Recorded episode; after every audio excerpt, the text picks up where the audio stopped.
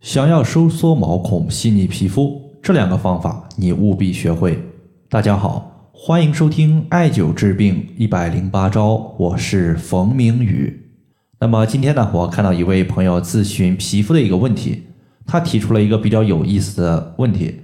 他说：“冯明宇老师，我想咨询一个问题，就是我老公之前有吃六味地黄丸的习惯，后来我听了您讲了一节关于补肾的音频。”发现他的体质并不适合吃六味地黄丸，当时呢我就把音频发给我老公听了。后来呢，他现在已经不再吃六味地黄丸了，但之前他买下的六味地黄丸还剩下不少，都是那种大蜜丸。我就想着这些药物如果不吃，我拿来用水融化之后洗洗手、敷敷脸，会不会让皮肤变得更加细腻一些呢？这个朋友的想法呢还是蛮大胆的。我认为六味地黄丸如果不吃，但是大家自己有不想浪费的话，用来外敷，除了过敏体质之外呢，大多数人群还是可以用的。如果你确实要用，建议大家呢，可以在皮肤少量的测试，确认自己没有过敏的情况，再贴敷面膜。关于六味地黄丸的一个贴敷情况呢，其实在去年我也收到过一个朋友反馈的案例，他就是用六味地黄丸自己呢制作面膜，据他所言呢，整体效果。还比较不错。当时呢，他说自己坚持了一段时间，发现呢皮肤水润了，有光泽了，甚至呢还变白了一些。那么具体这位朋友他是怎么做的呢？下面我和大家说一说。他的治滋面膜呢，一共包括三个组成部分。第一个呢是空白的面膜片一个，鸡蛋清一个，六味地黄丸的蜜丸一个。那么直接我们把六味地黄丸用少量的水给融化开，然后的话和鸡蛋清。混合在一起，搅拌均匀。最后的话，涂抹在空白的面膜纸上，贴敷我们的面部十五到二十分钟就可以了。六味地黄丸，它在古代呢，其实就有被用作面部祛斑的一个效果，但前提是必须是肝肾阴虚的色斑才能用。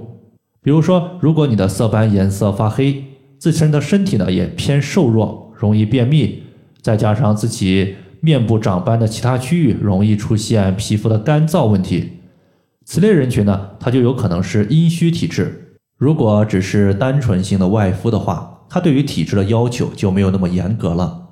毕竟六味地黄丸呢，它可以调补肝肾、滋养阴液、调节气血。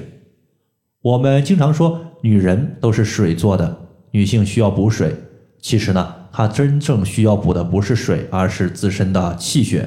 那么在中医之中，鸡蛋清我们也称之为鸡子白，而鸡子白性味甘凉，入肺经。中医认为肺主皮毛，我们的皮肤和毛发它都受肺的一个调控，所以当我们用鸡蛋清去敷面的时候，它可以避免皮肤的干燥，给我们皮肤有效的一个滋养。所以说呢，上述的面膜，有兴趣的朋友不妨试试。那么在这里呢，我再说两个可以滋阴美白的穴位。这两个穴位呢，就是三阴交穴和太溪穴。三阴交穴作为人体三条阴经的交汇穴，肝经、脾经和肾经在三阴交穴进行交汇，所以当我们艾灸三阴交穴的时候，可以调补肝肾，既补肾经又养肝血。当肝血充盈的时候，自然呢，肝血可以濡养我们的皮肤，使皮肤变得水润、细腻、有光泽。而太溪穴它是肾经的原穴。